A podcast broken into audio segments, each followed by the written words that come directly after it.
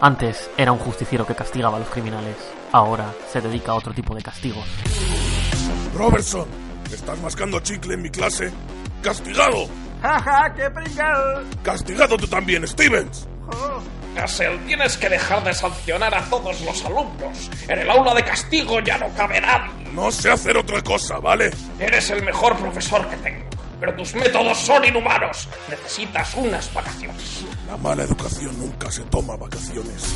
El castigador, tercera temporada. Cancelada. Ha llegado el momento. La ciudad está bajo asedio. Solo un equipo será capaz de defenderla una vez más. Ellos son Bat Señales. Eh, espera, espera, espera. ¿Bat Señales? ¿Qué clase de nombre para un equipo es ese? Si se llamaran Batman Incorporated o los Vengadores de los Grandes Lagos todavía. Y encima nunca hablan de Batman. ¿Pero qué coño es esto? Vale, vale, vale, ya lo digo. Bat Señales, el podcast favorito de Batman.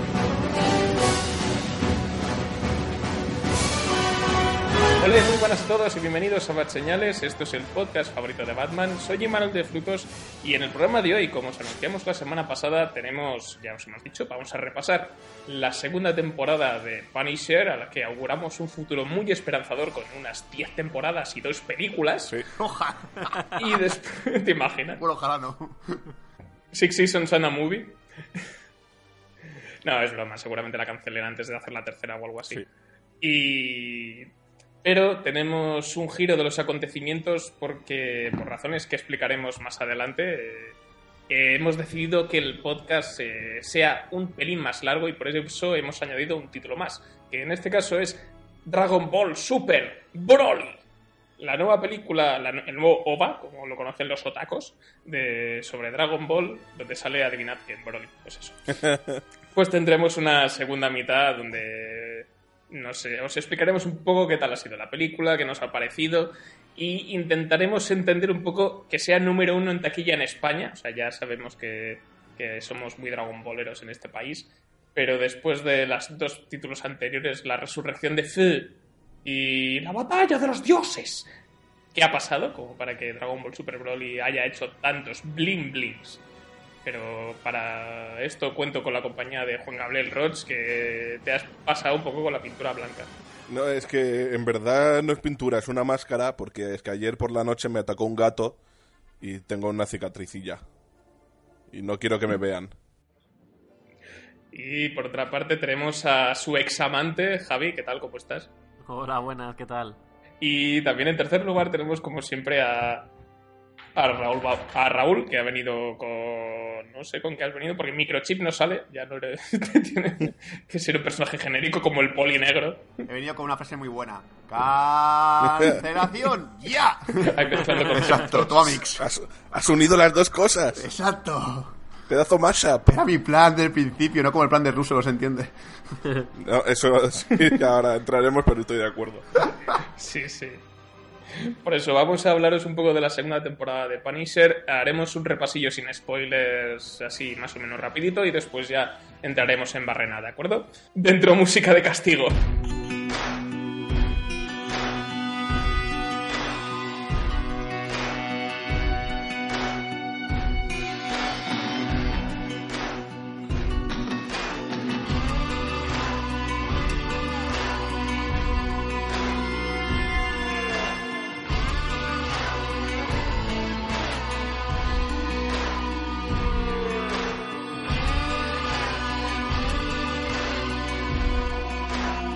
Empezamos con, ya hemos dicho, la segunda temporada de The Punisher o El Castigador, que, como, como os podéis imaginar, continúa las desventuras de Francisco Castillos, que después de haber eh, sufrido el asesinato de su familia, pues se dedica a tomarse la justicia por su mano, liándose a tiros y asesinando criminales. Pues después de como nos dejó la primera temporada, que por cierto, eh, tenemos un podcast dedicado enteramente a ella, o sí que si os da pereza verla, o si queréis hacer recap en una horita, pues podéis escucharlo, sería bonito. Eh, Ahí suma reproducciones y tal. Así que Pero bueno, vamos a, refrescar un poco, a situarnos, que tal, cómo empieza esta segunda temporada y demás. Así que, Juanga, si puedes hacer un poco de sinopsis sin resumir los 13 episodios en, en dos minutos, lo cual yo te agradecería como espectador, pero como pero sé que no es lo que quiere la gente. Va, voy, voy a ello. A ver, bueno, como, como has dicho tú y Manuel, nos deja esta segunda temporada, empieza como acabó la primera, que vemos a, a Castle después de haberle partido la cara a Billy Russo contra un espejo, que ah, quiere despedirse un poco de esa vida, intentar conseguir una vida más tranquila, hasta que en un bar entra una chica llamada Amy, que es perseguida por gente, no sabemos por qué. Por, por algunas cosas que ella tiene para hacerles blackmailing, chantaje. Entonces, eh, Castle no puede evitar ser como es y empieza a matar gente para proteger a esta niña. Y vemos que eh, de la gente que la está persiguiendo hay uno que se llama John Pilgrim, que es como un cura, que va a estar toda la temporada buscando a, a la niña para destruir las fotos o, lo que, o los archivos o lo que tenga y matarla a la niña, ya que estamos a Castle también. Y, y mientras tanto, tenemos a Billy Russo en el hospital con una máscara porque la cara que le dejó Castle está realmente jodida Uf, Hostia. qué horror. hasta, hasta que se quita la máscara, que luego vemos que no es tan para tanto, que, que a lo mejor le ha arañado un poquito, ya está. Está más jodida con máscara que sin máscara. Exacto. Y, y Billy Russo lo que intenta es, ha perdido la memoria y lo que intenta es saber quién le ha hecho eso en la cara, ese pedazo de sastre, y, y, y ya está. Cuando descubre que, que el Frank Castle, la- el objetivo de Billy Russo va a ser matar a Frank Castle por haberle hecho feo, entre comillas. Y ya está, es que va de eso, es, es una sinopsis, es una trama súper ridícula, en verdad. Bueno, y eso de, y eso es de no- feo, pues, si me dijeras que sale del hospital y estás un año sin mojar, pero es que es... mm, Sí, no, feo entre comillas, es un, po- un poquito, un poquito menos guapo. Tiene dos cicatrices y ya está. Es que encima incluso te diría más, es, incluso más caso- guapo. En todo caso, además, le, ha- le ha- le han colocado las cicatrices de forma que en realidad le hacen parecer más interesante. Sí, es más sexy. O sea, yo lo he visto y he dicho, hostia, me, me da ganas de dejarme la cara, en plan, a ver si es. Hostia. Es que yo, yo me acuerdo que cuando estuve mirando la primera temporada, cuando vi el nombre de Billy Russo, dije, voy a buscar a ver Billy Russo en, en Wikipedia, a ver qué personaje es. Y de repente vi que era Jigsaw o Puzzle, que tenía la cara, pero bien destrozada, en carne viva, con un montón de cicatrices. Y cuando vi esto fue en plan de, no, no. ¡No! ¡No es tan feo! ¡Ruso! Sí, es que además, teniendo en cuenta aquí, creo que ya lo comenté en la primera temporada, que yo soy un ferviente defensor de, de Punisher Zona de Guerra, la película. Y ahí el villano era Billy Russo también, eh, Puzzle. Lo de, la principal diferencia es que ahí sí que daba puto asco mirarle. Sí. Se, se metía en una especie de trituradora de, de vidrio, ¿no? Y acababa pues con la cara para la radio y pa- gran parte del cuerpo también. Tenía las manos hechas un Cristo y además explicaban de la reconstrucción facial ha sido muy complicada, Billy, no sé qué, hemos tenido que... Te hemos puesto piel de caballo y tal y... ¡Un espejo! ¡El espejo! Claro. Y además daba asco toda la puta película, ¿no? Y aquí es como. Es que. Además, además lo veías en la primera temporada que le dejaban. Le, le ponían ahí para alisar cristales con las mejillas. Y pensabas, ¡wala! ¡Qué menudo destrozo, ¿no? Pues, pues no. Sí, es que yo, yo esperaba, todos esperamos aquí un poquito un slot de los Goonies, en plan de... Russo ma- quiere matar a Castle, pero luego es como nada. ¡Chocolate! ¡Violencia!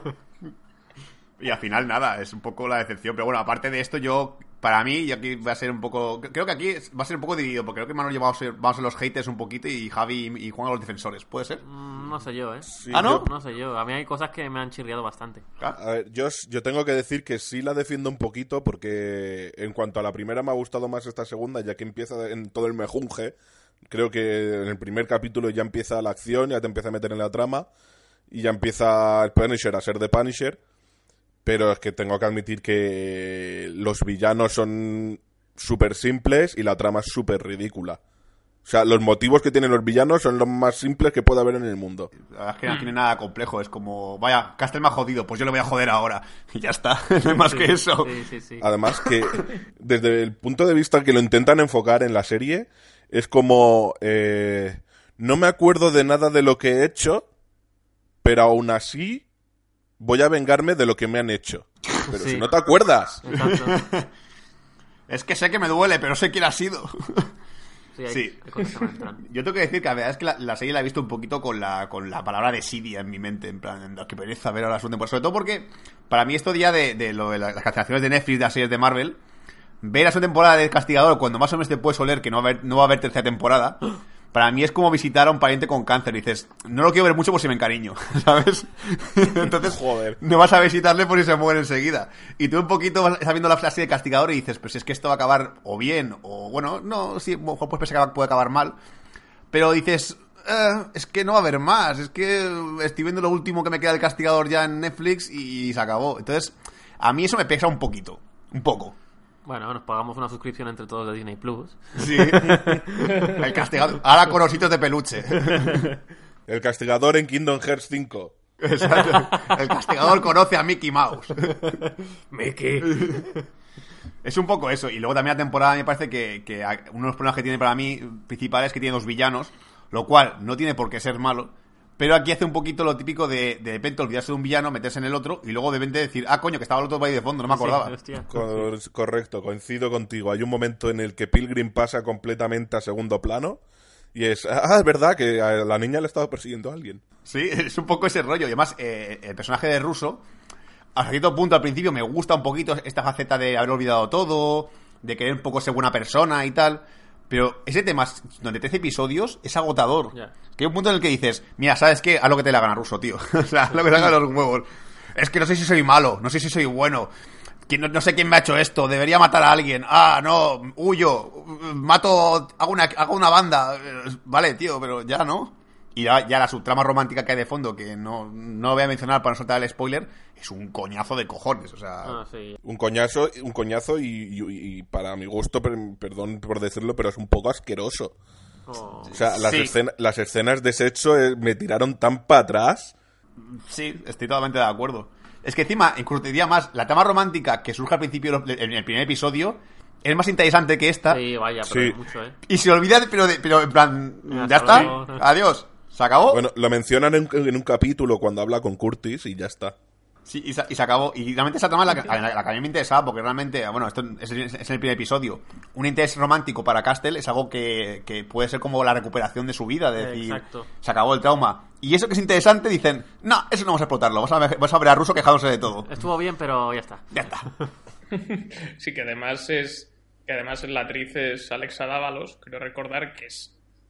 Que además es una tía que tiene cierto caché porque protagoniza la serie esta de, de Man in the High Castle de Amazon. Mm. Y que salga en un solo episodio es como súper raro, ¿no? O sea, que te gastes los dineros en una cara conocida para hacer de... Es como si, es como si pusieran a, yo que sé, a, a Jessica Chastain para 10 minutos. Ni que fuera una peli, ni- ni que fuera una peli candidata al Oscar, ¿sabes? O sea, que O a Meryl Streep. Castle. O a Meryl Streep. Es que te diría incluso más, lo, lo que más me gusta de John Berthal como el castigador es el cameo que hace en, en Unbreakable Kimmy Smith en la serie. Sí. me ha parecido más guay eso que toda temporada, la segunda temporada de castigador. A ver, a mí el prota me gusta. O sea, la, la interpretación del protagonista me gusta Sí, mucho. es, es bueno Sí. Berthal, ¿eh? Y, y, la, y la chica, Amy, puede ser que se llamara Juanga, que has dicho antes. Sí, la niña, Sí. Amy.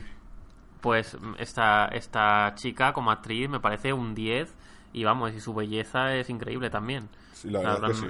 Durante toda la serie, eh, cada cada vez que salía ella era un prestar atención porque va, va a merecer la pena.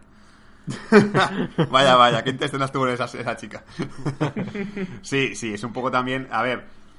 Eh, a mí me, me pasa un poco que los, personajes al principio no me caen muy bien. A mí la chica Amy al principio me cae un poco como el culo, porque era típico de te estás salvando el culo, déjate hacer, de hacer la típica adolescente Sí. su normal, de ay, déjame, yo puedo hacerlo todo de sola, no hace falta que me ayudes. Eh, te está persiguiendo gente con pistolas y cuchillos. Te quieren matar, ¿vale? Y sales, ¿eh? Sí. Hay un señor que sabe para, para esas, esas pistolas, esas, esas balas y esos cuchillos, sabe cómo hacer para que no te den a ti.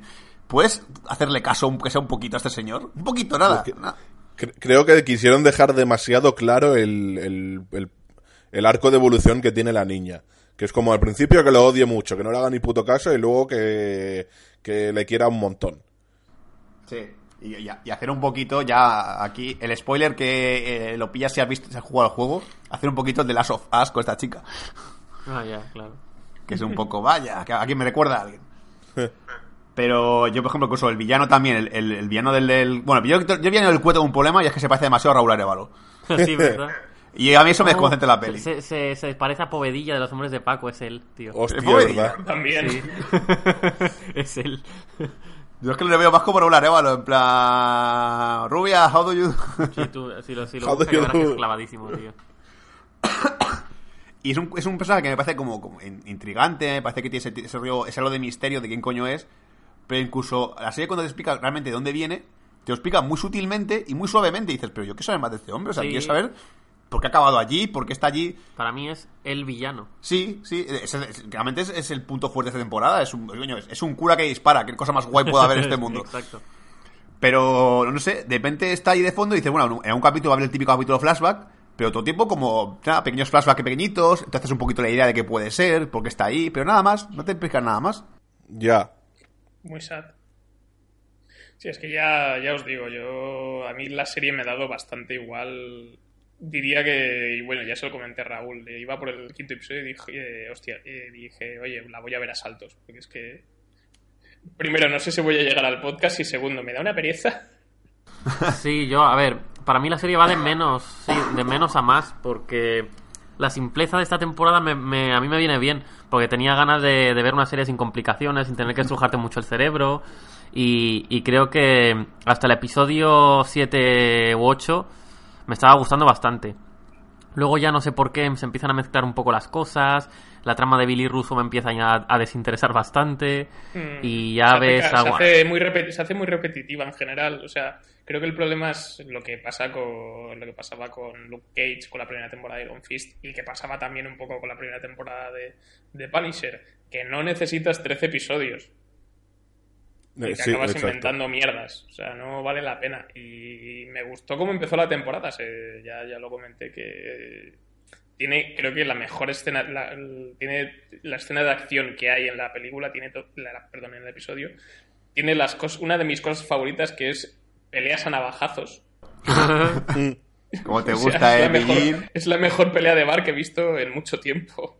Y Sí, es que eh, eh, empieza muy potente porque la verdad es que para mí, diría que de los 13 episodios es una de las mejores escenas de acción que tiene la serie, porque más que digas aparte de la escena del bar, hay más escenas de acción evidentemente, pero me parece mejor la, de, la del bar que cualquier otra. No yo, yo disfruté muchísimo con, con la pelea final de, de Pilgrim con, con Castle, que es puro WWE cogiendo todo lo que se encuentran por el camino. Ah, da una puerta, la voy a usar. Un extintor. Un... No, sí, lo que es verdad es que las escenas de acción sí que han conseguido que estén a una altura bastante buena, porque son la mayoría bastante imaginativas, ¿no? Luego ya hay una que es mancuernas, ¿no? Que... Hostia, sí, la del gimnasio mola mucho. Sí. También. Y, el- y hay un girito, eh, bueno, el girito supuestamente en el capítulo, no sé si es el 9 o el 10, que para mí me parece, luego hablaremos de él, pero a mí me parece un poco cutre. Eso, eso ha sido una de las cosas que menos me han gustado de la serie. Es que a mí me parece un giro que es muy interesante para el personaje de Castle porque es el típico punto de no retorno. Y ese punto de no retorno se resuelve en media hora. Es como, no, tranquilo, Ah, que no pasa sí. nada. Ya Ah, vale, pues ya está. Pues bueno, pues vale, pues no pasa nada. Pues venga, pues seguimos con la misma trama. Entonces realmente juega un poquito eso. Por ejemplo, otro personaje que me da mucha pereza en esta serie ha sido Madani. Sí. Yo de Madani he acabado un poquito ya Sí. pesado, porque Sí. eh, que está de fondo. en- más, Madani son- es, a, mí, a mí lo que me, me saca de quicio un poquito los, los- las, las series de televisión y los personajes que son así es el tema de todo tipo cambiar de opinión. Si un personaje cambia de opinión, me parece bien, genial, ha evolucionado. Pero si cambia de opinión otra vez, otra vez a, lo, a lo de antes, es como, pero vamos a ver. No he decidido una cosa ya. Quiero dejar de cambiarme todo el tiempo, porque hay un momento en el que Dani está en plan de Castel malo, Castel bueno, Castel malo, Castel bueno, Castel malo, Castel bueno. A ver, decídete ya una puta vez ya, tía. ¿Sí o no? ¿Matar o no matar? Además Ah. que no sé si ha sido impresión mía solo, pero en esta segunda temporada mm, Madani está muy por estar. No aporta nada. No, no. A- aporta a lo mejor en la parte final para el, para, para el, tema de ruso y tal, pero ya está, está todo tiempo de fondo en plan, ¿qué quieres que haga? No, no hace falta Sí. nada, Madani. Pero no hago nada, no, no, que ya lo resuelve Castle. Pero no puedo disparar, no, no. Tú quédate en el despacho, ya lo resolvemos aquí los machotes. Sí, es que básicamente eso. Incluso otro personaje que, por ejemplo, que me gustaba mucho en la temporada y esta segunda se me ha, se me ha hinchado ha sido el, el compañero negro. Cortis. Sí, Curtis. A mí un personaje que realmente tenía como, como la parte moral de la serie, la parte de, oye, que esto no se puede hacer, y de repente se ha vuelto en plan puto loco. y dices, bueno, pues ya está, de- de- de- te tiras al río, pues. Pero no sé, a mí me ha gustado porque en esta segunda temporada han mostrado más la dualidad de, de Curtis. Que sí que se mete dentro de la mierda, pero se arrepiente y, y, eh, se arrepiente en un momento en el que ya no puede volver atrás. Y cuando vuelve atrás la lía un poquito. Pero en la primera sí que era muy blanco para la primera. Para ser negro, ¿no? para ser negro, sí. Yo lo que puedo decir ya, un poco para concluir, es que si te gusta la primera temporada, a lo mejor la segunda la puedes disfrutar. No digo que, que te vaya a parecer mala, no creo que sea tampoco una mala temporada. Pero es agotadora. y si esta- esto llega a durar ocho episodios así, un poco ac- acortados y tal. Yo creo que es la típica serie como ha hecho Manol, que al final acabas viendo de fondo. Empiezas con interés porque te gusta el personaje castigador, te interesa Frank Castle, pero al final hay un punto en el que yo ya estaba, de cuando miraba el móvil. Y decía, ah, mira, el perro, el perro está haciendo algo divertido, voy a ver qué hace el perro. Sí, a ver, yo tampoco la pongo a la altura de la primera. A mí me gustó más, más la primera temporada, claro. Pero esta, Bueno, salvo un pues- par de cositas, un par de cositas que, que hay que comentar porque para mí son, son un poco graves. mm, sí, yo diría que me ha gustado también. Pues yo lo pondría a la par. Eh, esta segunda ganaría la primera en cuanto a acción y, y directamente al meollo. Y la primera ganaría en cuanto a trama. Sí, sí, mira, estoy de acuerdo con Juan. Yo este le, le elevaría por acción a un nivel superior a la primera, pero por trama le- me gusta más la primera temporada. Sí. Sí, yo también estoy bastante de acuerdo. Y de, de top de series de Marvel de Netflix, donde la... Hostia, esto está, esto está muy claro para mí, el Daredevil. No, yo para mí no es.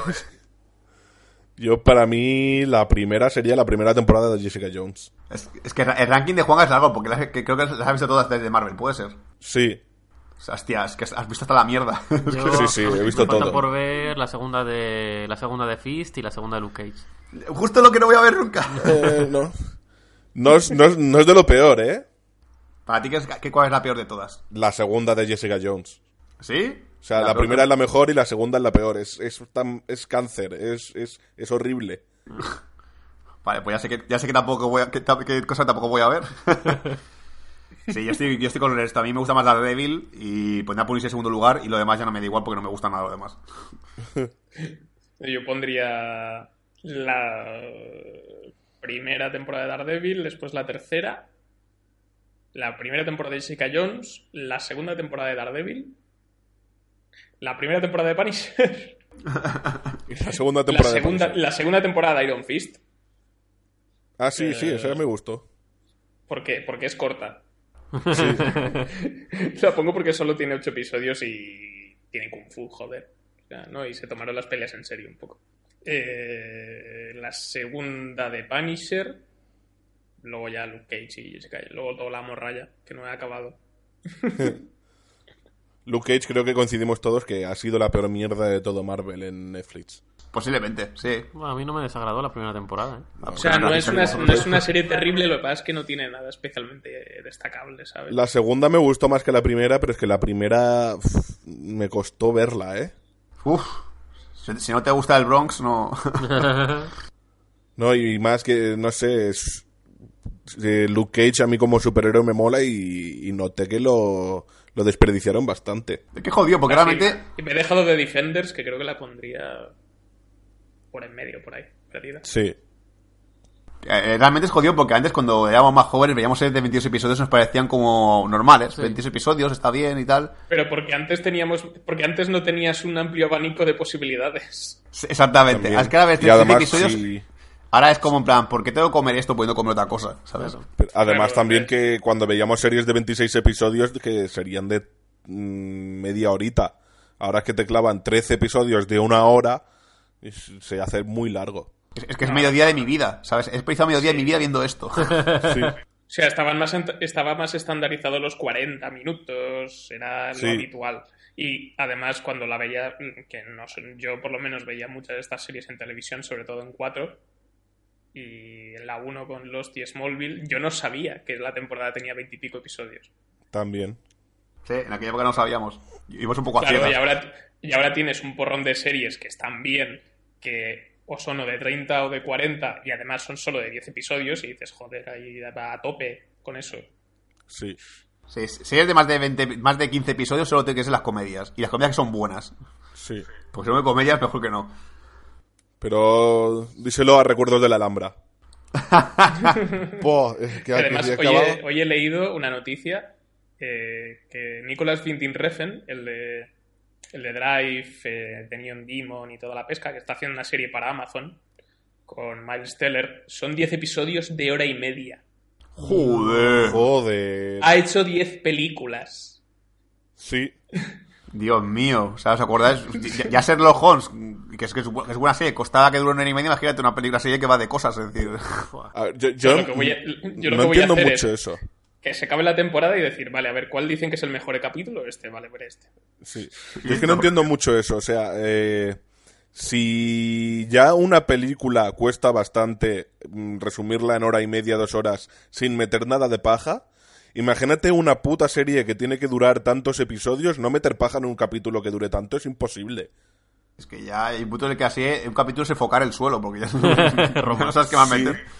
Hacer planos larguísimos o la gente que piense más que hable. Eh, Mm. O hacer, secuen- haces como en Hannibal, que hacían escenas de sexo con caleidoscopio y tal. Y Sí. y listo. Durante una hora.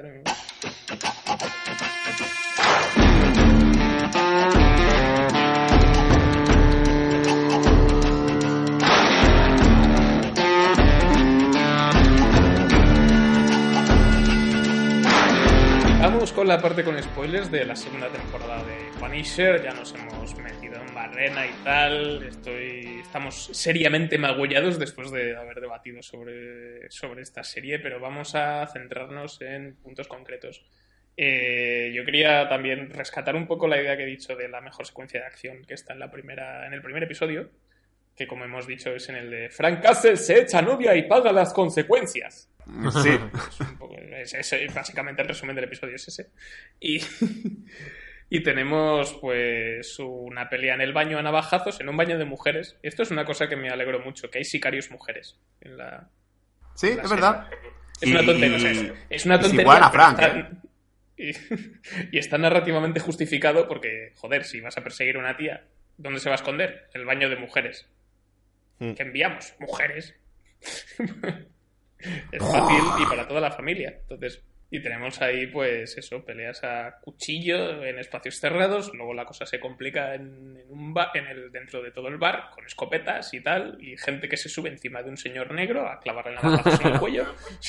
Ah, verdad. Pobre, pobre portero, qué pena me dio. tío. Ya me dio Sí. mucha pena y no le conocíamos de nada. o sea, yo creo que está muy bien. Está muy bien eso. O sea, bien y por mal. tío, cierto- o sea, mal por él, pero. Por cierto, eh, a lo mejor se me ha olvidado parte de la serie, pero ¿qué pasaba con la mujer esa que, que, que entra al baño? O sea, ¿Quién? La, la de la que tiene la pelea de navajazos, o sea, no, es que no me acuerdo, no me acuerdo si al final la mataba o al final, es que creo que enviaba gente. La matan después. Sí, Ah, es verdad. En el, en el- en el segundo mejor capítulo de la, de la temporada, porque es una película de John Carpenter, que es cuando asaltan la comisaría. Es- Ah, es verdad, sí, sí, sí. que es así capítulo embotellado y tal, de no podemos salir porque hay unos asesinos que no quieren disparar y tal. Y es, es- básicamente es la, es la misma premisa que asalto a la, a la comisaría del Distrito 13. Tienes a un preso, que es uno de los protagonistas, desátame que te puedo ayudar, que no, que eres un prisionero, ay, me han disparado la rodilla, igual deberías desatarme ya. Sí, Y va un poco por ahí. Y ahí es donde se cargan a- al personaje de la muchacha esta, que me dio mucha pena porque me parecía que tenía un villano que tenía cierto potencial. Mm. Que para que Frank Castle, cuando se cabrea, tío, me recuerda un poquito al típico cani que hace botellón en la plaza y le dices algo. Dices, me cago en la leche, que te voy a meter, te parto la cabeza, eh. Dios, Y se, y se muere el puño. Es que, que solo falta que alguien le mire y diga, ¡eh! ¡Me estás mirando! ¿Qué ¿Qué miras, miras? un normal? ¿Qué miras? A ver, que te parto la Te puta meto. cabeza. Por- Porque me sujeta. Ruso, agárrame, me cago. en-". Se, se, se muerde el labio inferior. la Es que, mili- que te meterían hostia. Yo creo que las escenas de lucha hay algo que, que no puede faltar, que, que últimamente me está gustando mucho verlo en escenas de acción, porque lo he visto últimamente demasiado. Eh, gente rompiendo cerámica de baño. O sea, lavabos, váteres, me encanta eso. Sí. Me encanta cuando alguien coge su cabeza y estaba contra un lavabo, un fregadero y se rompe. Es que es Una maravilloso. cisterna, lo que sea. sí. Cisternas, eh, bidets, me da igual, duchas, lo que sea, pero me encanta esa mierda. Desatascadores por el ano, o sea... Sí, sí, sí. Cuando coge Franca se le coge la cabeza a un tío y se está contra el lavabo y lo parte, es como, ¡Oh, Dios, dame más de esto! Me encanta esta mierda. Tú la gozaste, en Batman con- la gozaste en Batman contra Superman cuando le estampan váter a... Eh, eh, Misión Imposible 6, realmente. Misión Imposible 6 cuando hace la, pelea del baño me encanta porque se rompe también cerámica y cosas por el Sí, estilo. Mm. Venga, y a romper urinarios. A, a cabezazos. Y a ver, yo por ejemplo, que has destacar es la, la subtrama que me, que me ha cabreado antes, que no quería, que no quería mencionar por el spoiler, es la de la psicóloga con ruso. Sí. Ya. Sí. ¡Qué coñazo, por Dios! Y luego al final, no, mm, eh, voy a encontrar un método para ayudarte y destruirle. Y mira que en parte la, la- la psicóloga eh, te da penica al, al principio, pero luego ves que realmente es que es un poco cortita de miras. Es como en plan, bueno, ma- me, me maltrata un poquito psicológicamente, pero me gusta porque es guapo todavía. O, o yo no sé qué coño. No, no, es que no, no lo entiendo, tío. Es que Sí. No entiendo cómo te puedes enamorar de un, de un paciente así. Mi padre tío por la ventana, pero me gustas tú. ¿Y tú? ¿Por qué tiene que ver eso con que tu patito esté por la ventana? Claro. Además es que no, no- tampoco le veo el sentido a por qué ella busca hacer lo que hace por ruso. Es un... Vale, sí, estás enamorada, pero no me sirve ese único motivo. Sí, es que empieza a saltarte un poquito el río de que puede cambiar y tal, pero ¿y tú, y tú por qué te vienes el pensamiento a la cabeza de que te puede cambiar? Tú piensas que a lo mejor está relacionado con su trauma, porque te- ves que tiene un trauma, pero su trauma no tiene nada que ver con ruso. Mi trauma es mi padre intentó suicidarse y, y me, y me- me lanzó por la ventana con, con él en brazos y tal, y se murió él y yo, y sobreviví. Vale, tu padre iba a cambiar si está muerto ya, ¿qué va a cambiar? no hay nada. ¿Qué, Sí. qué- lo que- lo que tienes en común? Que los dos. Es como, ay, tiene gafas como yo, me la voy a follar.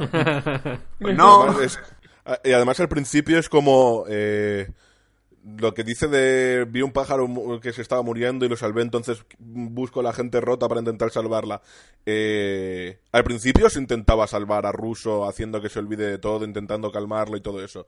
Pero luego lo que busca es el- la muerte de Russo, básicamente. Sí, bueno, luego está enamorado de él, pero luego, no sé, es que es muy raro. Es que no tiene ningún sentido. No, y, y lo que he dicho antes, eh, la escena de sexo, las escenas de sexo que tienen Russo y Dumont, la, la psicóloga, me tiran tan para atrás el momento en que Russo mete los dedos en la cicatriz. Ah, bueno. Es, es, es... ¡Oh! Que esa no es mi vagina. Ah, perdón. Es horrible, tío. O sea, es que tenía que retirar la mirada de la pantalla. Pero es que además, luego está el personaje de ruso que me parece fantástico cómo de repente en, en- en todos los te- telediarios, periódicos, hace- aparece su puta cara, pero el tío ha, de- ha descubierto por todas partes, la gente le importa dos huevos. Es como, a ver, es reconocible, tiene, tiene cicatrices en la cara de... Bueno, tiene arañazo- arañazos de gatito en la cara. Pero no, el tío se toca los huevos, va por ahí con la máscara puesta, la gente le da igual, y es como, bueno, pues nada, pues dale, que- que haga lo es- que es- quiera. Es la base de la serie, porque en el capítulo 12, creo, que está Castle disfrazado de policía, pero con la cara súper demacrada, que le han pegado una paliza, la casi lo matan, todo eso, y la gente, como si fuese un policía normal, que el que no le ha pasado nada en la vida. Sí. Sí, es- de color morado, será un Teletubby, no pasa nada. Será, será hijo de Thanos. sí, es que joder. Y cuando um, Russo descubre que. O sea, cuando le dicen que él mató a, a, la, a la hija y a la, y a la esposa de Frank. O sea, no, él no se para a pensar. O no, no, no se arrepiente y dice, oh, lo siento, Frank, y, y deja de hacer sus cosas. No, no. eh, no, se, no se para a pensar de- eh, en arrepentimiento ni nada. Es en plan, vale, yo maté a, a tu hija, a tu mujer, pero tú me has hecho esto en la cara. Tú me has hecho. me has arañado aquí en la mejilla. Mira, mira, no puedo ponerme maquillaje. No sé, las motivaciones que tiene me parecen un poco cogidas con pinzas. En general, es que es, que es una estupidez. Es que incluso, mira, el cura que tiene, tiene ese rollo de, bueno, tienen a, un poco, a mis hijos un poco así como secuestrados, entre comillas. Esto sí. Que encima, a mí, por ejemplo, esta gente que son de derechas, que son, yo creo que la idea era un poquito eso, ser un poco los pro-Trump, que son los padres estos del, del- los padres, bueno, los padres no, los, la- los, los socios o jefes del, del, del cura este, del Pilgrim. Sí. Tiene un trasfondo que como me parece un poco guay porque parece como un río secta raro, religioso y tal. Somos gente de derechas que, que yo que sé, que tenemos mucho dinero, que controlamos el mundo. ¿Se deja tan de fondo eso? Ya. Tan da igual, ya se, ya se descubrirá. Y eso tenía mucha chicha cuando está hablando con el hijo en el campo de gol de prácticas. Eso está- estaba muy bien. Y yo pensaba que sería el, el propio cura el que acabaría con ellos después de, de descubrir cómo lo manipulaban. Hasta, hasta ahí quería llegar yo, porque eso es un- un- el gran fallo para mí de la serie, del final de la serie, que cuando van a tener la pelea entre Castle y Pilgrim en el, en el donde los coches, en el desguace, eh, eso se podría arreglado. O sea, la pelea para mí, aunque me gustó muchísimo, la pelea es súper inservible. Porque yo soy Castle y le digo, eh, en el momento que dice, no, es que tienen a mis hijos.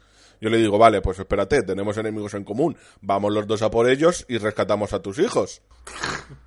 Nada, todo, Fin. esto, todo esto para meter el giro de que luego estaba vivo al final. Que esto es, básicamente para ese rollo.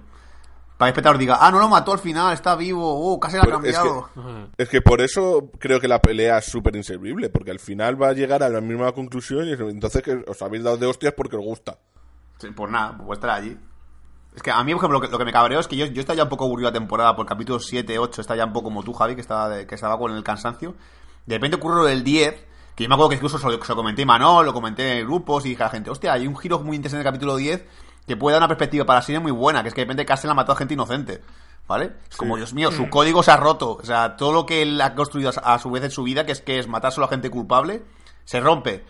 En media hora de capítulo siguiente, no, Billy al final los mató él y fue trampa. eh, no, no, no fue Castle que lo disparó. Tú ya está, ya, se acabó el drama. Y aparte, si hubiera sido algún algo de algún tiroteo por la calle o tal, vale, eh, lo había entendido mucho mejor, pero dos chicas que de repente suben y están muertas, es en plan, oh no, mi punto débil, las prostis. ¡Oh no! ¡Las putas muertas! ¿no? Y además también eh, Billy Russo supuestamente tiene nociones básicas de armas al ser mm, al ser militar, ¿no? Eh, en ningún momento le entró en la cabeza que si le dispara a bocajarro se va a quedar la pólvora y toda su coartada se va a ir a tomar por culo. Es, es que Es tan, que tan- tan las es cicatrices no le dejan pensar ya. La- sí, la- tiene esta cicatriz en el cerebro. Es que es tan estúpido como al final se descubre, de verdad, es de la manera ma- más eh, compleja que habéis pensado de, de cómo se descubre que al final era toda una trampa. El, ah, ya, eh, había pólvora, disparaban de cerca, no fue Castle. ¿Ya está? ¿Ya? Que no, y no le dio por pensar eh, a, a Castle que eso podía ser una trampa o bien que esas chicas, mm, si estaban ahí era por algo, de que tenían, tenían algo que ver con Billy Russo, no sé. A lo mejor eran malas también. Sí. a lo mejor eran villanas. O, o- o an- antes de que entrase Castle a- al edificio, está Curtis observando con el francotirador o los prismáticos, no lo sé, y ve como dos coches se llevan a todas las prostitutas.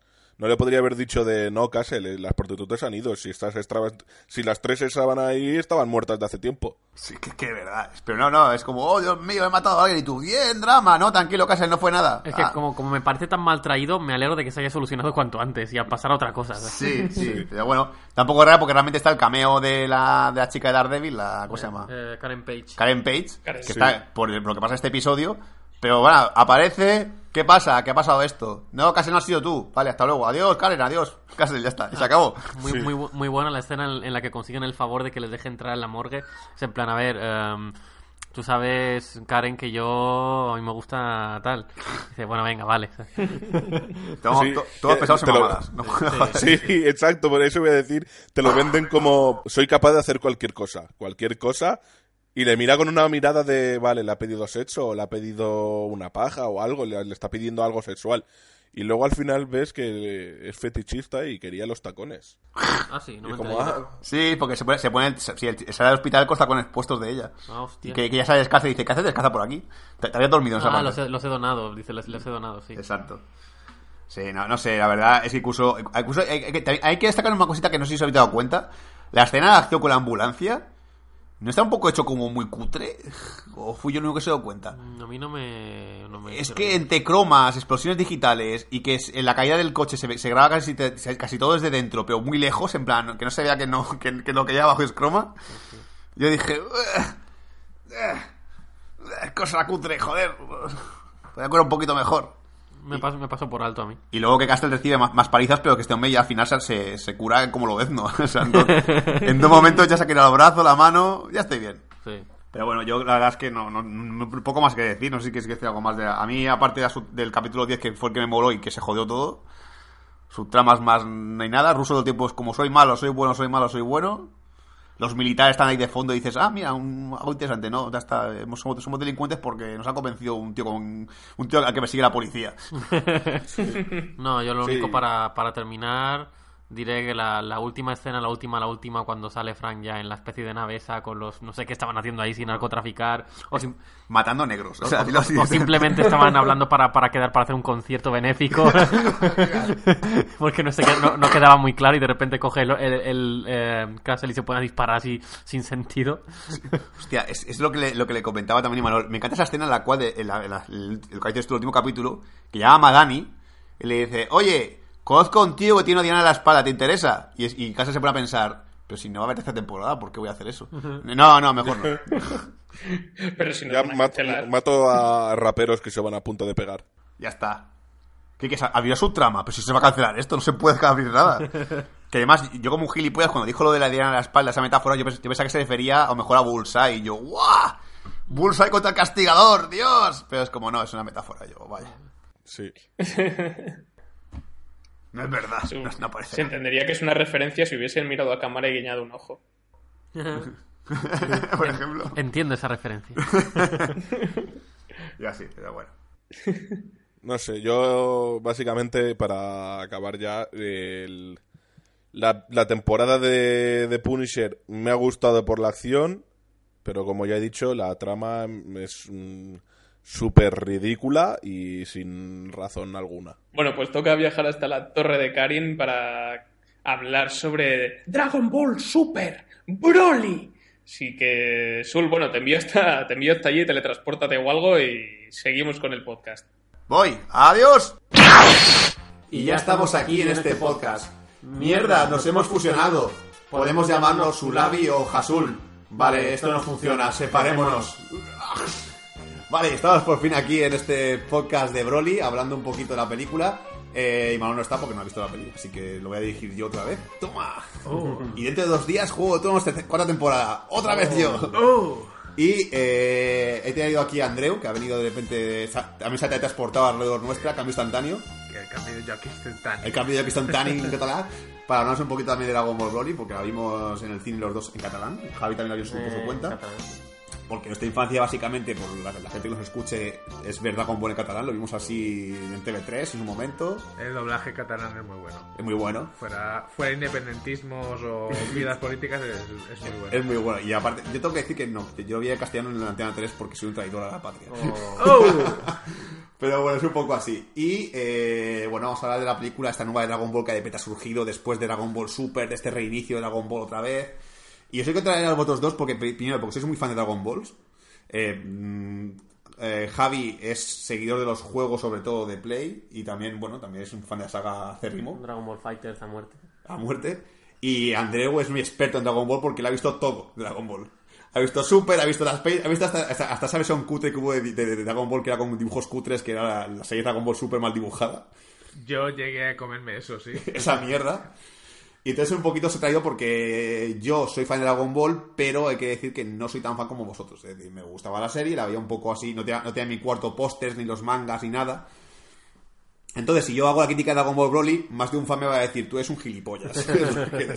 Porque ya aquí adelanto, a mí personalmente la película no me ha encantado. Me parece una buena peli, pero no me ha, no me ha enamorado. Así que antes de empezar con la crítica de Broly sin spoilers y luego con spoilers, eh, sinopsis, ¿de qué va la película? Venga, va, Drew, tú que has llegado hace poco. Bueno, pues la película de Broly. eh, Bueno, a ver. ¿Dónde está situada primero? Pri- Primero, a ver, conocemos a Broly ya de OVAs de hace bastantes años. Ya Broly ya salió en unas tres películas de Dragon Ball.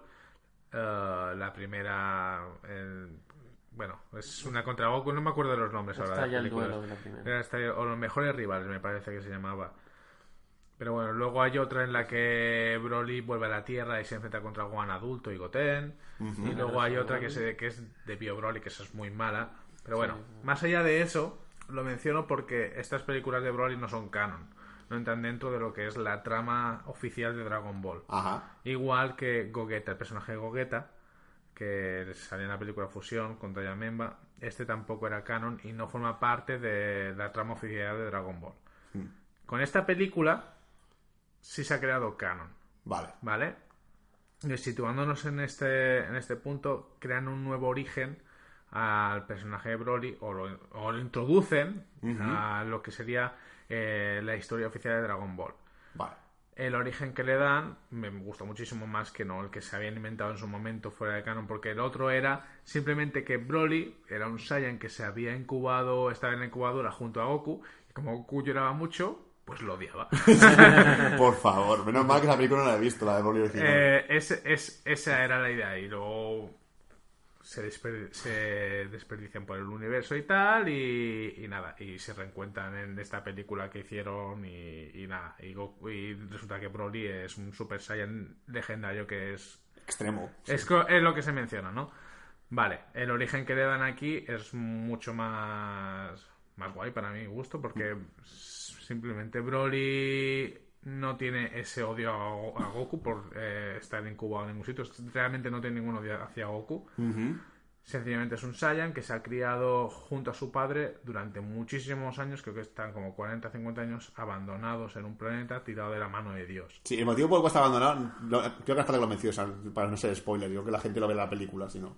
El motivo por el cual Broly acaba en este planeta, pues ya Sí, nada. eh, pero es matizar un poco que el origen de Broly, ese odio irracional que tenía en las ovas, no existe y, y punto. Sí, le, le han dado una capa más de profundidad. Sí, sí, sí. le Tiene, le sienta bien. la- sí, exacto. Es lo que me gusta a mí, que le han dado un poquito de trasfondo y un poquito más de matiz a este personaje que lo único que parecía que era algo irracional y no.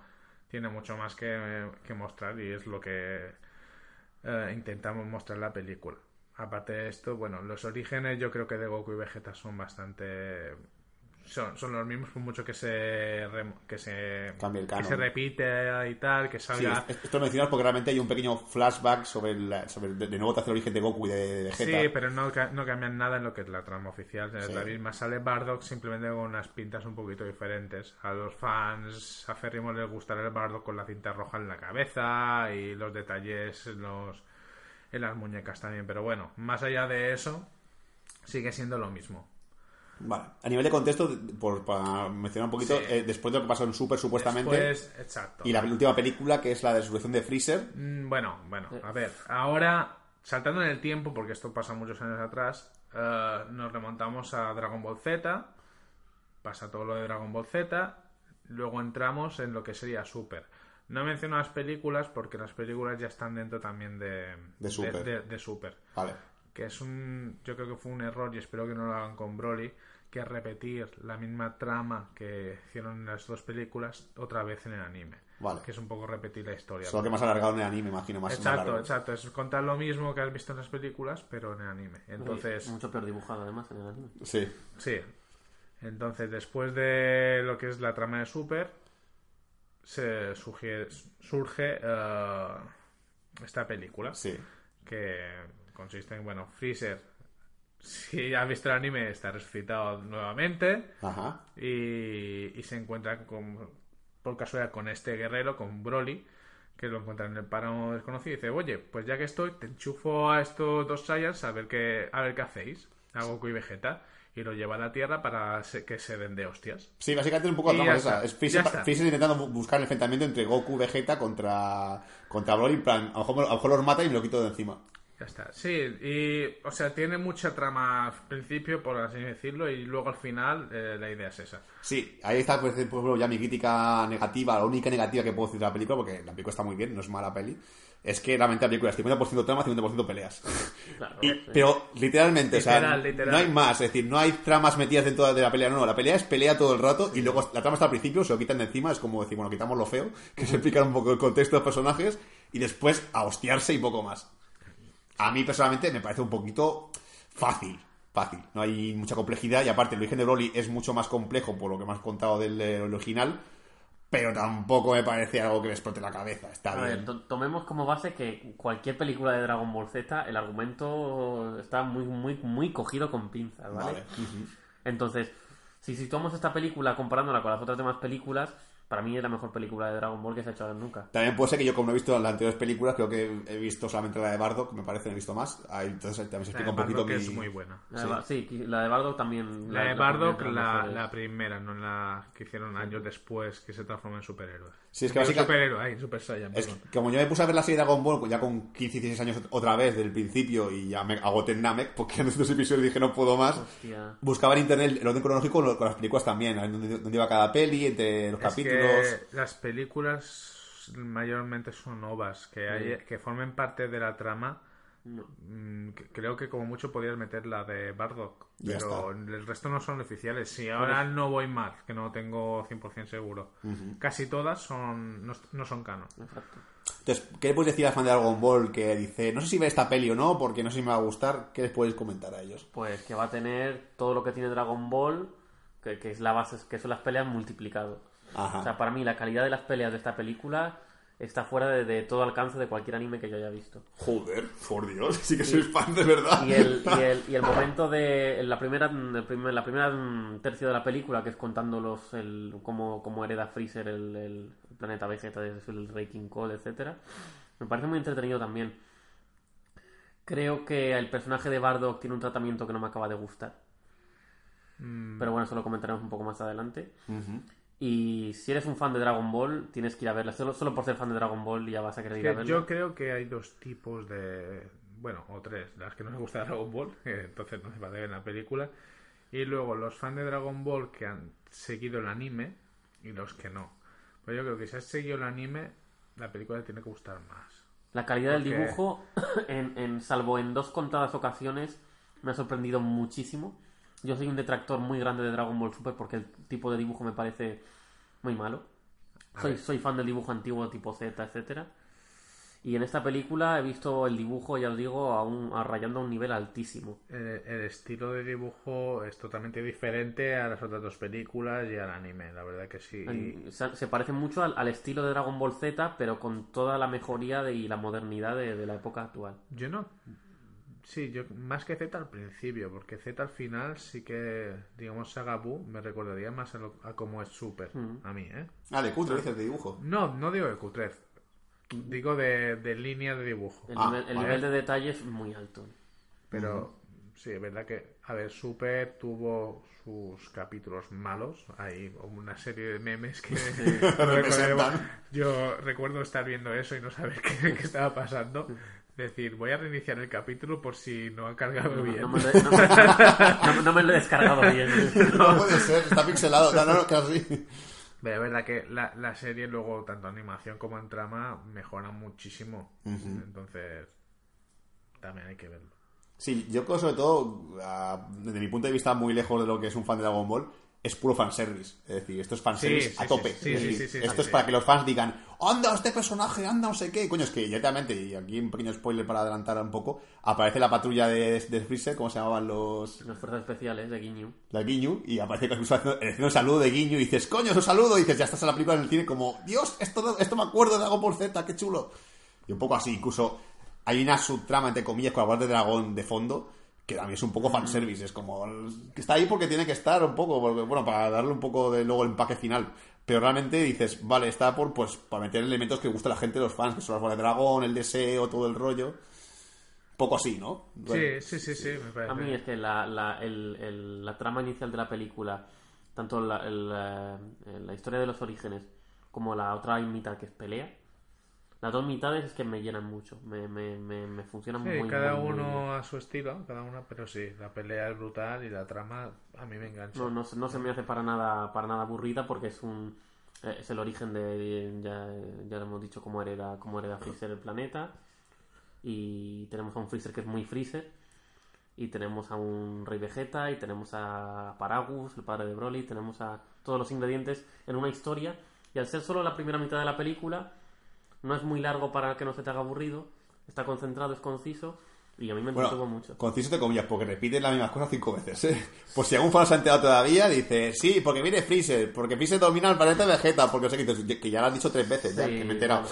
Por favor, no me repita más veces ya, que le he pillado la segunda, no me va a quedar cinco. Pero sí, sí, yo, bueno, es verdad que la, la trama es interesante, yo no, no- tampoco sé que se fuese aburrida. No me la película no me ha aburrido en ningún momento, tampoco. Así que totalmente recomendable. Pregunta así un poco clave. Aunque, aunque Javi no sea mucho de pillarse Blu-rays, ¿os la vais a pillar en Blu-ray? O sea, ¿la pillaríais en Blu-ray? Yo me gustaría. Yo sí la pillaría. Así como no tengo las otras dos, esta me parece. Digna de comprarse. Sí, sí, sí. Sí. Ah, bien, pues bueno, bien saberlo.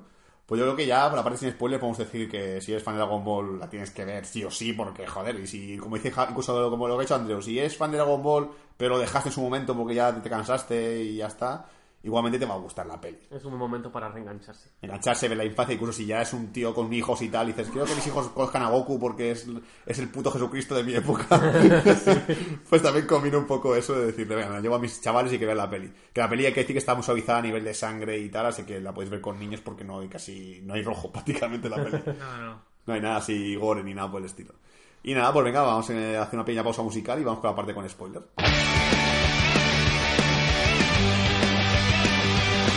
Muy buenas, queridos amigos y oyentes de Bad Señales. Aquí M2 Hero de la Taberna del Androide, que me había comentado nuestro queridísimo Javi si podía hacer algún audio contando un poco pues mis impresiones o lo que quisiera sobre Dragon Ball Super Broly. Y nada, para satisfacerle y echaros una manita, pues por supuesto aquí estoy. Yo lo primero que tengo que decir es que por esta película estaba realmente hypeado, o sea, estaba emocionadísimo porque la llevaba esperando bastante tiempo, íbamos viendo informaciones, íbamos viendo diversos trailers y tenía esa sensación de que podía ser en algunos sentidos la película entre comillas definitiva de Dragon Ball. Cuando la fui a ver, fui el día del estreno al, al evento del Cine Ciutat, em, la verdad es que la película me gustó, salí con la impresión de que es la mejor película que se ha hecho nunca, al menos hasta el momento, de Dragon Ball, pero me dejó con la sensación de que podría haber sido todavía incluso más, de que había cosas que no acababan de estar muy bien, de que había cosas que podrían haber sido mejores, de que se podrían haber hecho algunas cositas de otra manera. Sin embargo, eh, un par de días después, eh, con otro amigo, decidí volver a ver la película para ver, eh, bueno, para acompañarle y para ver qué tal. Y tengo que decir que ahí mi impresión sobre la misma sí que subió un par de puntos. O sea, ahora estoy, como diríamos nosotros, muy in con esta película.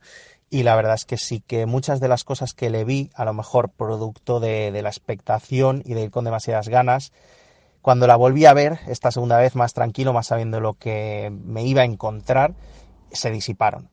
Lo primero que tengo que decir sobre Dragon Ball Super Broly es que puede que sea una de las películas de la franquicia con más historia, con más argumento, aunque no sea hipercomplejo, porque eso nunca ha sido posiblemente el objetivo de, Dragon Ball. Es una película que narra, o mejor dicho, renarra parte del canon, y lo hace de una forma que aunque podría dar miedo porque se cargan algunas cositas, yo por ejemplo con cómo ha quedado Bardock mmm, no acabo de estar contento del todo, pero sí que le da el punto de interés, el punto de trasfondo necesario para que luego lo que es el largometraje se vaya desmontando. Lo que pasa es que para no dejarnos sin las peleas, pues tras una primera mitad llena de trasfondo y de historia, la segunda mitad son hostias a cascoporro, que a ver si me entendéis, está genial porque es lo que uno espera en una película de Dragon Ball. La animación es otra cosa y el dibujo de la que hubo muchas dudas al principio, porque evidentemente es diferente a lo que habíamos visto no solo en otras películas de la licencia, sino también en la propia serie. Pero yo debo decir que me gustó bastante porque tenía ese tinte de animación más tradicional, de dibujo, no sé si decirle más fino, ¿no? Era diferente y la verdad es que me gustó. No me molestó tampoco el acompañamiento eh, por ordenador, creo que está bastante bien escogido cuando ponerlo y potencia más que perjudica, porque la realidad es que no me pareció que perjudicara. Pero donde sí que tengo alguna pega y que creo que es el punto más flojo de la película, sin duda, sería en, en la parte musical. La verdad es que el tratamiento musical no me convenció demasiado. Creo que sigue en la estela de, la película de la resurrección de Freezer. Y te da músicas que no acabo de ver muy épicas. Son pues de un gusto muy japonés de ahora, ¿no? No sé si decir muy metaleras o muy que quieren ser potentes ahí a voz en grito. Y eso posiblemente fue lo que menos me gustó junto al bajoncillo de dibujo que os habréis dado cuenta que pega la película a partir de cierto punto hacia el último tercio. Por lo demás, parece que he empezado diciendo las cosas más obvias o más normalitas o menos tal. Debo decir que es un peliculón. O sea, muy entretenido. Los combates, sobre todo al principio, cuando empieza la lucha, y aquí sí que voy a colocar algún spoiler, ya me perdonaréis, pero los combates eh, con las formas Super Saiyan God en rojo, digamos, de Goku y Vegeta, son simplemente impresionantes. Luego, eh, los enfrentamientos tienen un dinamismo, una organicidad, una velocidad que yo le eché mucho en falta a Dragon Ball Super en muchos momentos de la serie y que aquí sí que consiguen, tal vez un poco como pasó, ¿no? Cuando las películas de acción cambiaron a tipo el caso Born, tan dinámicas que a veces no ves exactamente bien los golpes, pero te deja una sensación de frenetismo y de acción muy marcada que se agradece. Y luego, pues qué decir, tiene de todo, tiene transformaciones, tiene lo que ya sabéis, que ahí sí que no voy a entrar, y la verdad es que es una película muy muy completa, no me quiero alargar mucho más porque estoy en los cinco minutos ya y decir que sí, que tras un segundo visionado, peliculón y posiblemente la mejor película de la franquicia.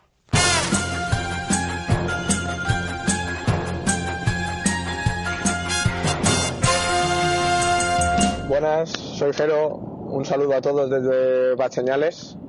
Bueno, yo siendo seguidor de Dragon Ball desde pequeño, Ah, y habiendo visto ya la película de Dragon Ball Super Broly, ah, me gustaría ofrecer mi opinión personal sobre, sobre la película.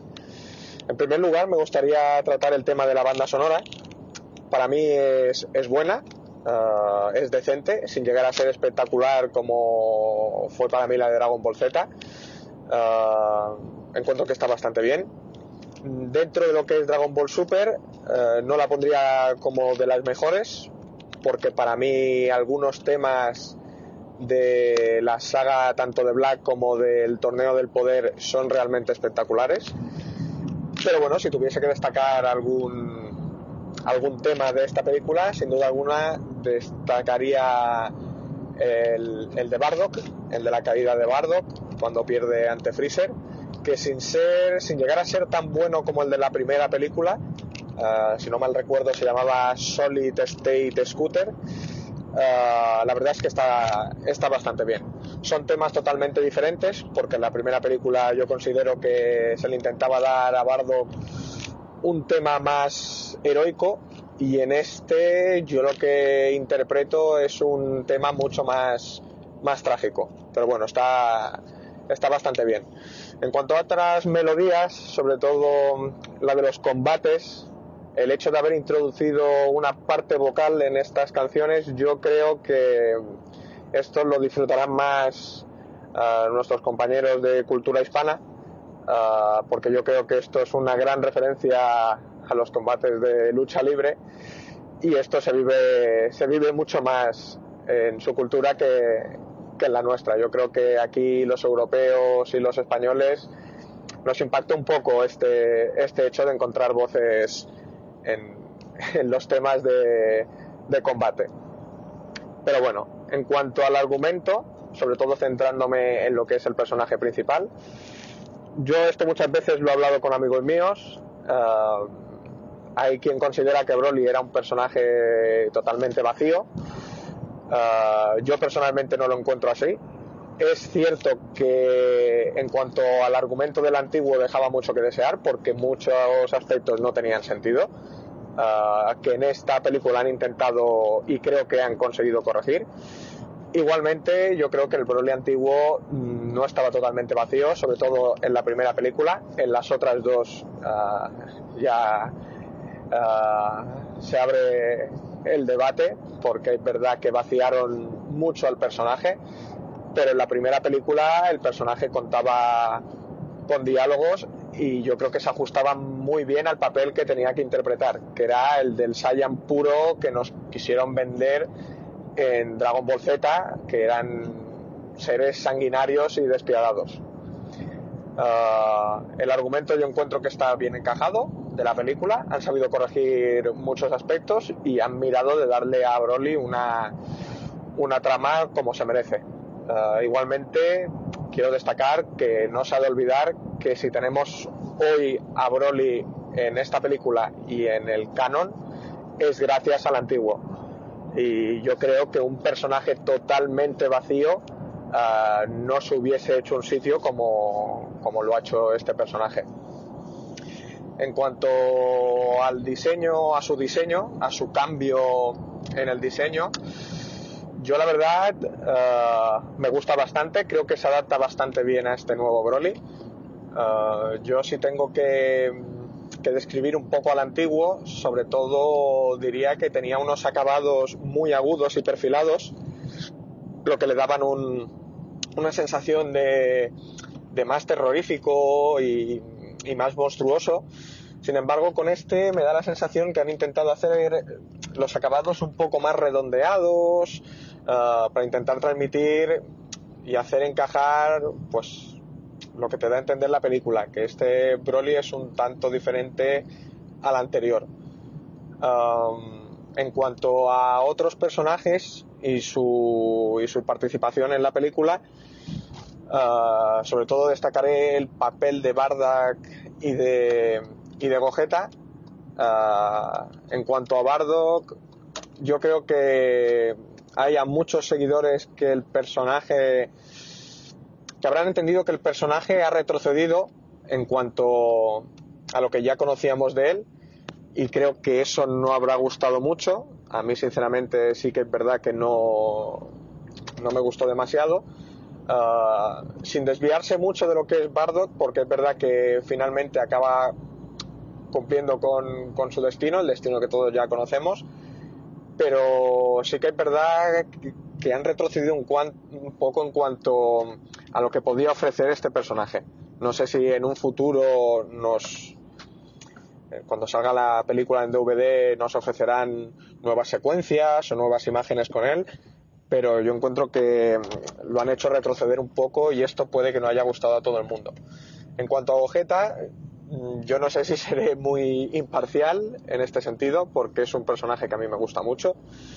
Ah, de hecho, encuentro que haberlo implementado en esta película es una de las mejores cosas que pueden haber hecho. Ah, porque mm, para mí, si recuerdo animaciones que hayan podido hacer a lo largo del tiempo, para mí uno de los combates más épicos que podían haber era un, un Gogeta versus, versus Broly. Es verdad que esto choca un poco con lo que siempre se dice de que eh, los Saiyans son muy orgullosos y les gusta luchar en un uno contra uno, pero ah, aquí te dan a entender que el poder que tiene Broly ah, hace que tengan que repensarse este, este aspecto. Y bueno, me gustaría contar y explicar muchas otras cosas, pero me estoy excediendo un poco del, del tiempo que se acordó. Así que nada, yo os recomiendo que vayáis a ver la película. Ah, es una película que vale mucho la pena. Y yo creo que de entre las tres últimas películas que han hecho, esta mm, está como la mejor. Y comparándola con todas las otras películas existentes que ya habían, ah, yo personalmente también la coloco como entre una de las primeras. Así que nada, eso es todo. Ah, un saludo y, y a verla sin duda alguna. Hasta luego.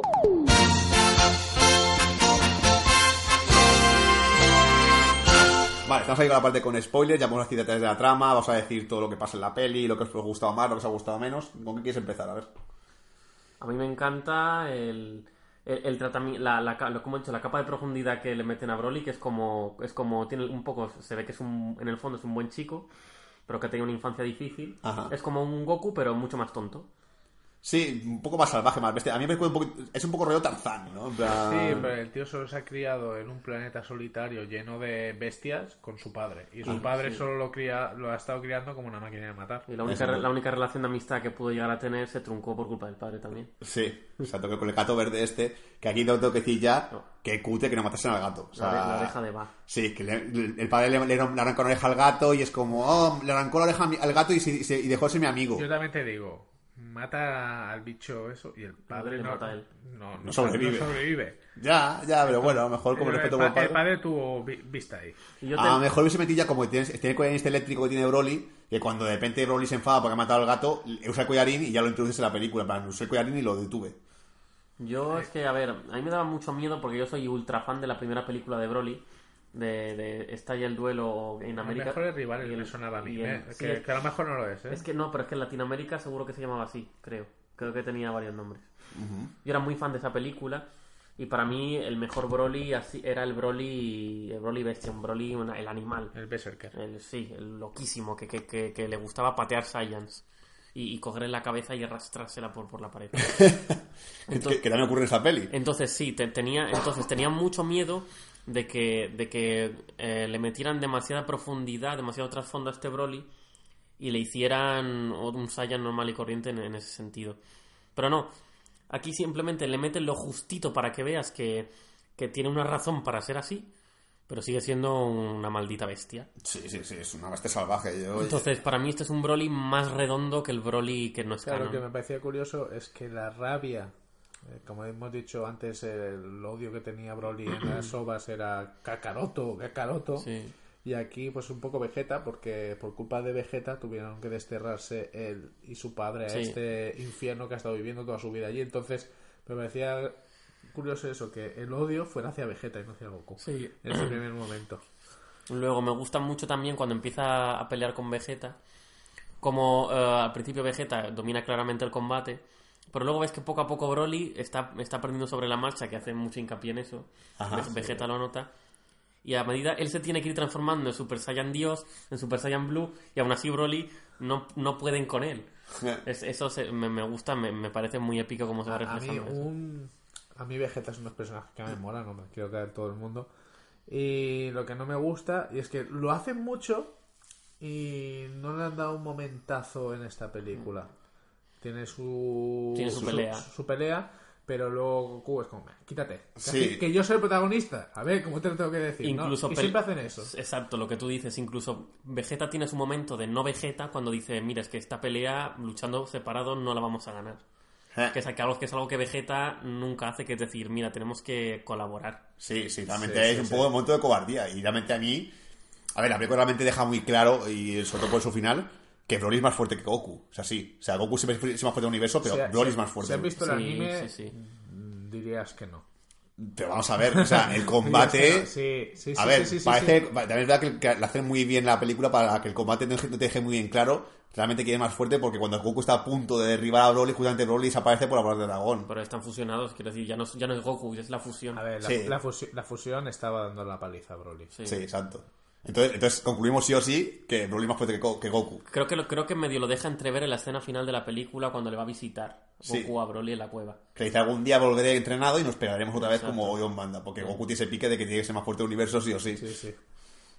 Después, el tratamiento que decía Bardock, yo no diré que se lo han cargado. Sé, sé que hay gente, eh, gente cercana a mí que piensa que, que a Bardock se lo pueden haber cargado en esta película porque como que es el, el que el que manda a su hijo a Kakarot fuera para porque se huele ya lo que va a pasar en el planeta Vegeta, porque le parece muy raro que Freezer esté haciendo lo que está haciendo.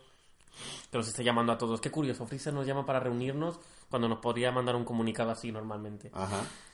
y él preocupándose por su hijo, que es algo que no está en, que no, que no está en el carácter de los Saiyans, porque los Saiyans reco- recu- recordemos que son como, como vikingos con poderes, Sí. básicamente. Sí. Y, y sin embargo, Bardo pues le da por preocuparse por su hijo, algo que para justificar un poco lo, lo, lo explican, que no me acuerdo exactamente qué es lo que dicen, pero me acuerdo que lo justifican. Sí, creo que era algo en plan. No, no, no me acuerdo, no, no era por sentimiento de su hijo, creo que era un poco en plan. Bueno, por si acaso. Pues a lo mejor un poco por si tiene que No, encarnar. dice- eh, eh, lo envía por si acaso. Dice, como creo que esto va a acabar mal aquí, mira, por si acaso lo enviamos y si no, Lo rescato. ya luego lo iré a buscar. Además, sea como sea, está en un planeta muy... de un nivel de poder muy... Muy, fácil. Exacto. Un nivel fácil, así que... Sí, eso... Y, y realmente lo que tú mencionas de la despiadad de los, de los Saiyan se ve cuando, cuando me mete a Vegeta de pequeño le dicen, oye, que tu padre ha muerto con todo el planeta. Ah, me da igual, vale, muy bien. Incluso sale Raditz, que parece un, un Sonic humano. un Son- Sonic en modo humano. Y Napa. Y, Y na- Nappa. y. Napa con pelo. Con pero, hostia, puta Sí. broma de eso. Y dije, qué cabrones, tío. Dice, no, tengo un hermanillo por ahí, pero ah, muy débil, no, me la sudas. eh". Sí. Ah, que se aparece en una, una pequeña ova, me parece. Tipo, después de Z, sacaron una Eh, mini película con este. Turles. No, Turles no es. Eh, no, Turles no. Turles es de otra ova que se parece a Goku. Es que, claro, es que cuando, cuando mencionó el hermano dije, vale, ah, me he liado. Porque realmente Vegeta no tiene. No, tiene- no, me refiero a cuando Raditz hacía referencia a su hermano. Vale. Raditz, porque realmente Raditz, Vege- Vegeta y Raditz no, no eran hermanos, que yo recuerdo, ¿no? no, se, no, no se refería al hermano de Vegeta. No, se refería a Goku.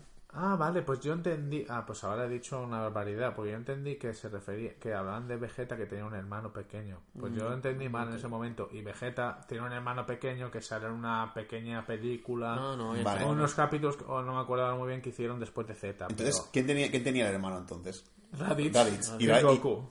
¿Es Goku hermano? Hostia, no me acordaba de eso ya. Sí, Goku, Sí, sí, pero yo ahora, ahora pensaba que en la película se referían a este hermano Vegeta y no. Bueno, tiene más sentido que se menciona a Raditz. Vale, vale. Vaya por delante que yo tenía las expectativas muy, muy bajas con esta película, porque venía de, de ver a trozos la batalla de los dioses Es que Y- la y venía- es muy difícil de ver, ¿eh? y venía de ver la resurrección de Freezer, que a mí es una película que no me dijo absolutamente nada. A mí, ahí sí. A mí me ganó mucho la resurrección de Freezer. En- Pero bueno, Claro, entonces, ya partiendo de esa base, mm, vi- em, comencé a ver la pelea entre Vegeta y Broly y es que se me cayó el pene al suelo.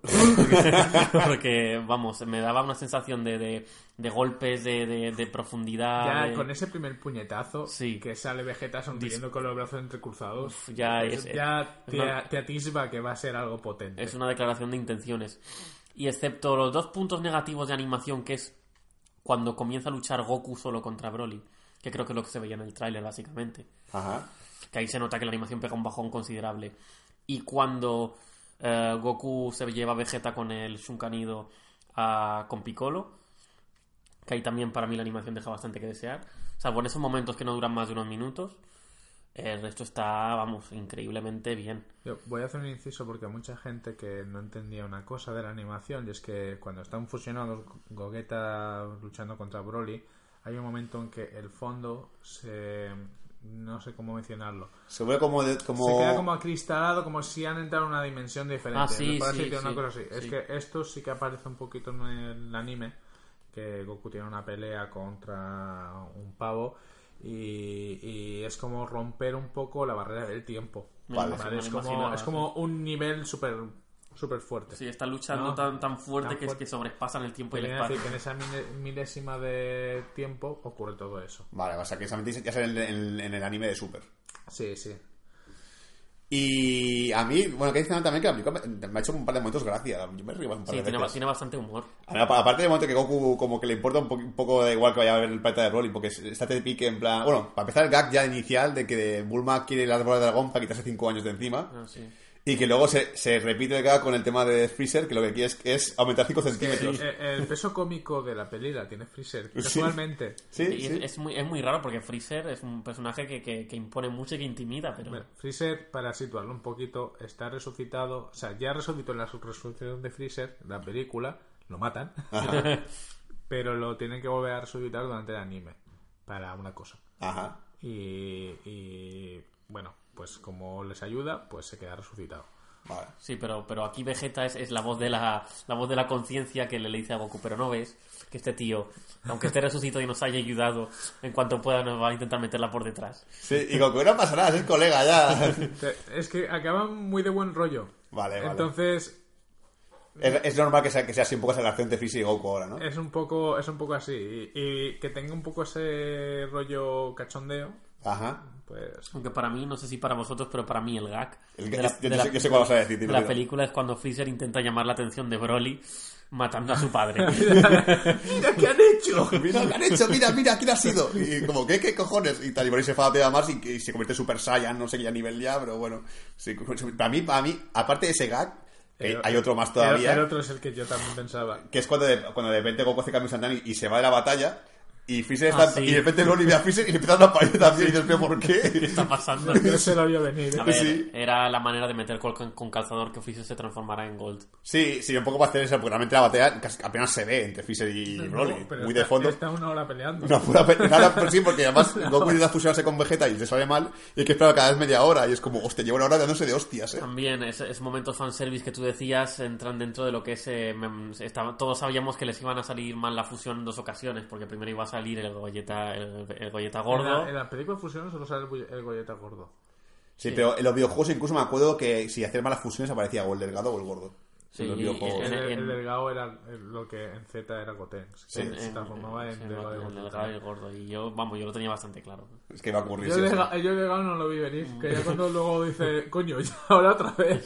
Ah, que, que tienen que esperar media hora hasta volver a intentarlo. Media hora y después media hora. Claro, lo que decía Camilo, que me, me rayaba un poco la peli, como yo voy un poco ya desde perdido este mundo, que de repente firme con lo de fusionarse con la... Este, pero esto no aparece ya en la serie y tal. Claro, tiene sentido porque ahora ya cosas que no son canon.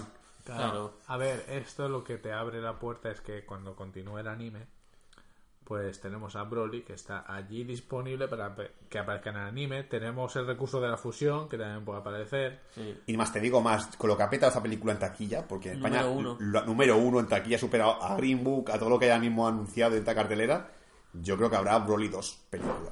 Yo, Con, con, con copias muy limitadas en este en nuestro país. Hombre, ¿eh? yo, yo- yo no creo que hagan Broly 2, pero que una película de Dragon Ball puede caer. Sí, bueno, pero yo que creo que 2 la han, pero como otros elementos más de la saga, es decir, meterán a yo- Janemba o mejor, lo que Yo sea. creo que les toca continuar con el anime y sacar algo del anime. Yo veo claro también Entiendo yo, una ¿eh? continuación de Broly.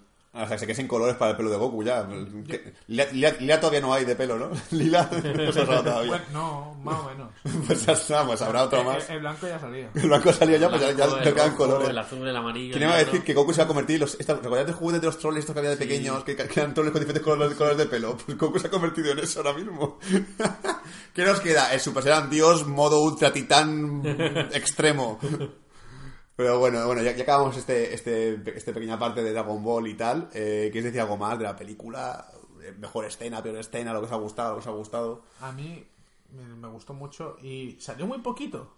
Pero cuando la primera persona que metieron a Broly. ¡Ah! es verdad que era una, pelea en primera persona. Ah, ¡Qué sí, guay, verdad. tío! y Sí. dije, hostia, qué chulo. Y no, no lo sacaron mucho más. Y, Sí. y me pareció un recurso muy chulo. Es como sentir que Goku te pega una paliza. Sí, aunque me hubiese gustado ver, ver ser tu Goku y ver cómo te pega No, una paliza a e- alguien. eras Broly. Sí, sí, eras Broly la película. o sea, la, la primera persona era de Broly, pero me hubiese gustado verlo al revés también para decir, coño, yo soy Goku. Sé lo que se siente al pegar una paliza a alguien. Pero bueno, ¿y Javi? Bueno, yo para terminar decir que es, eh, es una, de las películas, si no la que más he visto que le han puesto de Dragon Ball más mimo, más, más trabajo, que más han intentado contentar a los fans y que más en serio, una de las que más en serio se han tomado por lo que he visto en pantalla. Yo creo que sí, que sé, lo que tú has mencionado de intentar tener contento a los fans, pensando en, las- en la batalla de los dioses, sobre todo, creo que. Se aleja mucho, va- mucho de, sobre todo de las películas de Z, se aleja mucho de- del, del, del guion en lo que se refiere a estética, estética y, y forma de actuar. Y, y, vamos, que una llamada muy grande a todos los fans, incluso a los no fans. Yo creo que una persona que le guste el anime, le gusten las peleas en anime tipo One Piece o similar, también perfectamente le puede gustar esta película. Bien, bien. Pues nada, pues hacemos esta, parte del podcast, que es una muñeca mágica, tengo aquí unas cuantas. Sí, ¿eh? tengo hambre. Eh, Venga, va, vamos a comernos una. Y nada, pues me va a transportar de nuevo al final del podcast, así que nada, chicos, hasta luego. Adiós. Y estoy aquí. Era teletransporte, pero con el DeLorean. sí. Venía de lejos. Y... Marty, Marty. Bueno, pues ahora que Sul ya ha vuelto, ya estamos todos otra vez, así que vamos a ir cerrando el podcast de esta semana. Esperemos que os lo hayáis pasado bien. Si tenéis algo que comentarnos y pensáis que Punisher es la mejor serie de la historia y le hubieseis dado 10 episodios más, nos lo podéis poner en el cajón de comentarios o si pensáis que Dragon Ball es para niños y que qué cojones hacemos comentando una película de animación, también nos lo podéis decir. O si no, nos podéis localizar en redes sociales, ya sabéis, en nuestra cuenta de Twitter o Facebook o incluso en nuestro canal de Telegram. Y para más críticas, pues tenemos la web de batseñales.es. Y lo que tenemos para la semana que viene es. eh, yo he sacado todas las piezas que tenía guardadas en el cajón, de estas que. ¿Cómo se llama ese, ese juego que, que lo pisa? Esa- Esas que, que siempre hay piezas por el suelo que lo pisas y duele mucho. Playmobil. La, la droga de papá. Lego. Lego, Ah, se dice Lego. Lego. Pues sí, vamos a hablar sobre la Lego película 2, eh, La venganza. Eh, Todo es fabuloso. Miedo. la venganza de Will Ferrell.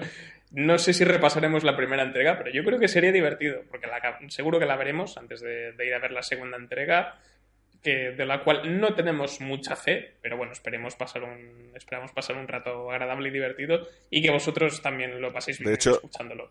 De hecho, quiero recordar que fue una de las películas, tres películas que me daban miedo en su futuro estreno. Sí, es que puede que se, la, la película pase de ser de todo es fabuloso a todo es horroroso, Sí. nada me gusta, nada está bien. Todo va mal. ¿Qué tal? No, apuesto lo que sea, quien quiera apostar conmigo que escriba en los comentarios, que va a aparecer la canción de Baby Shark. ¡Oh! Venga, va, va. Y no, has leído nada ni nada, ¿no? O sea, estás No, en- no he leído nada. Vale, vale. Hey, Eso, Shark, eso y que, y que va a haber el baile este del, del flap, o sea, no sé cómo se llama. Fortnite. El, El- el o tres Wish bailes este. del Fortnite. El Wish Wish. Alguien va a hacer el Wish Wish seguro. No sé cuál es. El de los Claro, brazos el Wish. ese que va para lado y para la otra. Fortnite. Encima, como si, si no, si no de Lego tiene sentido incluso. El Wish Wish o a Merry Christmas, ¿no? Ah, me- Wish. Ah, coño, vale, ha pillado. Bueno, pues esto es lo que tenemos para la semana que viene. Esperemos eh, encontrarnos con vosotros y que le deis al play como siempre. Así que hasta la semana que viene. Adiós.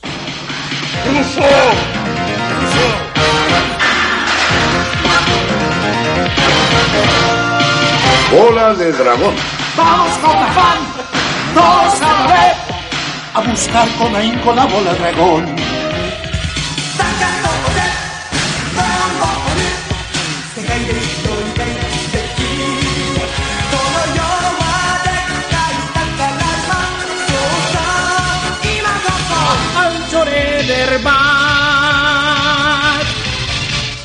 Bihotzean badut nik ametxon ederrik, ta ez da eguzkirik indistiratsuagorik, oazen bihotza betean, Anem a buscar, anem, anem, anem, anem. Anirem per mars i muntanyes i per tot l'univers, intentant aconseguir la bola d'un drac meravellós.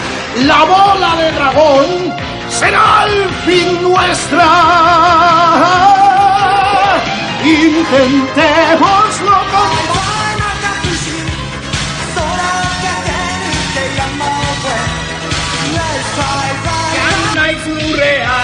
lurrean, egan eginez laster antzoratu du. Anem a caçar la bola del drac. Ens durà la sort, no es pot escapar. Anem a trobar la bola del drac. Una aventura grande y llena de emoción. Este mundo es una isla sin par donde hay escondido un tesoro en él.